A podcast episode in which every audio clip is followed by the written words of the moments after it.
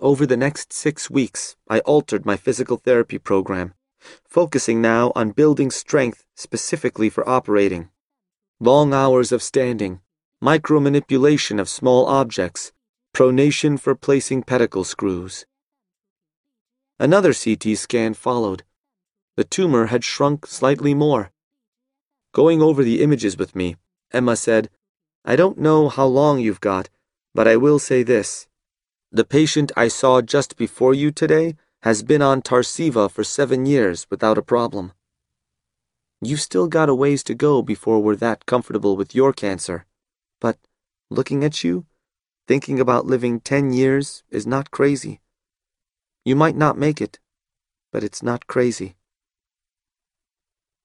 Here was the prognostication. No, not prognostication. Justification justification of my decision to return to neurosurgery, to return to life. One part of me exulted at the prospect of ten years.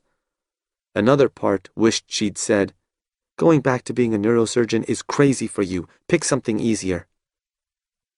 I was startled to realize that in spite of everything, the last few months had had one area of lightness, not having to bear the tremendous weight of the responsibility neurosurgery demanded, and part of me wanted to be excused from picking up the yoke again. Neurosurgery is really hard work, and no one would have faulted me for not going back. People often ask if it is a calling, and my answer is always yes.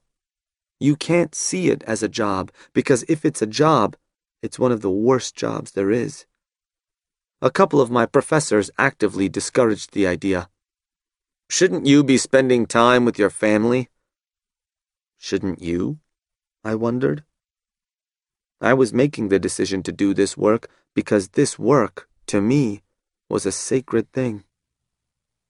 Lucy and I had just reached the top of the hill, the landmarks of Silicon Valley, buildings bearing the names of every biomedical and technological transformation of the last generation unfolding below us. Eventually, though, the itch to hold a surgical drill again had become too compelling. Moral duty has weight. Things that have weight have gravity. And so the duty to bear mortal responsibility pulled me back into the operating room. Lucy was fully supportive. I called up the program director to tell him I was ready to return. He was thrilled. Victoria and I talked about how best to reintroduce me and get me back up to speed. I requested that a fellow resident be available to back me up at all times in case something went awry. Furthermore, I would do only one case per day. I wouldn't manage the patients outside the OR or be on call. We'd proceed conservatively. The OR schedule came out, and I was assigned to a temporal lobectomy, one of my favorite operations. Commonly, epilepsy is caused by a misfiring hippocampus, which is located deep in the temporal lobe. Removing the hippocampus can cure the epilepsy, but the operation is complex, requiring gentle dissection of the hippocampus off the pia, the delicate transparent covering of the brain right near the brainstem. I spent the night prior poring through surgical textbooks, reviewing the anatomy and steps of the operation. I slept restlessly seeing the angle of the head, the saw against the skull, the way the light reflects off the pia once the temporal lobe is removed. I got out of bed and put on a shirt and tie. I had returned all my scrubs months ago, assuming I'd never need them again. I arrived at the hospital and changed into the familiar blue garb for the first time in 18 weeks. I chatted with the patient to make sure there were no last minute questions then began the process of setting up the OR. The patient was intubated. The attending and I were scrubbed and ready to begin. I picked up the scalpel and incised the skin just above the ear, proceeding slowly, trying to make sure I forgot nothing and made no mistakes. With the electrocautery, I deepened the incision to the bone, then elevated the skin flap with hooks. Everything felt familiar, muscle memory kicking in. I took the drill and made three holes in the skull. The attending squirted water to keep the drill cool as I worked. Switching to the craniotome, a sideways cutting drill bit, I connected the holes, freeing up a large piece of bone. With a crack, I pried it off. There lay the silvery dura.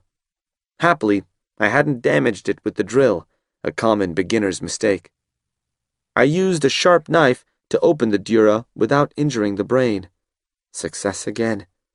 I began to relax. I tacked back the dura with small stitches to keep it out of the way of the main surgery. The brain gently pulsed and glistened. The huge sylvian veins ran across the top of the temporal lobe, pristine. The familiar peach convolutions of the brain beckoned.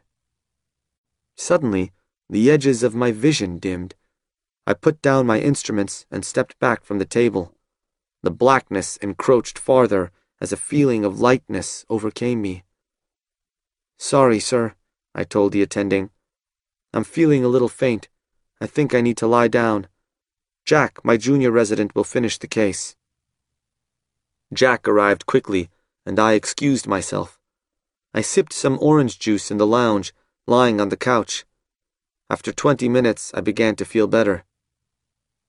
Neurocardiogenic syncope, I whispered to myself. The autonomic nervous system briefly shutting down the heart. Or, as it's more commonly known, a case of the nerves a rookie problem.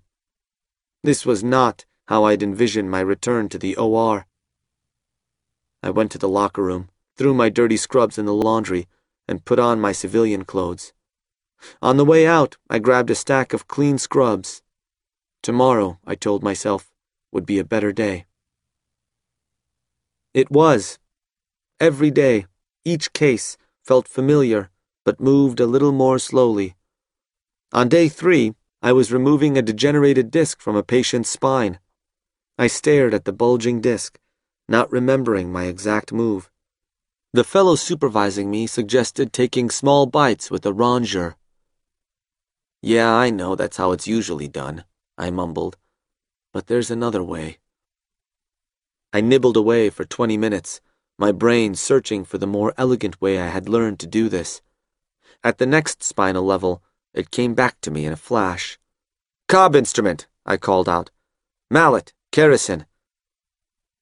I had the whole disc removed in 30 seconds. That's how I do this, I said.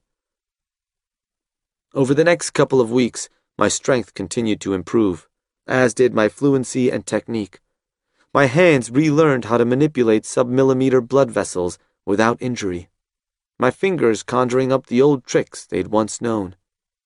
After a month, I was operating a nearly full load. I kept myself limited to operating, leaving the administration, patient care, and night and weekend calls to Victoria and the other senior residents. I had already mastered those skills anyway, and needed to learn only the nuances of complex operations to feel complete. I ended my days exhausted beyond measure, muscles on fire, slowly improving. But the truth was, it was joyless. The visceral pleasure I'd once found in operating was gone, replaced by an iron focus on overcoming the nausea, the pain, the fatigue. Coming home each night, I would scarf down a handful of pain pills, then crawl into bed next to Lucy, who had returned to a full work schedule as well. She was now in the first trimester of pregnancy, with the baby due in June, when I would complete residency.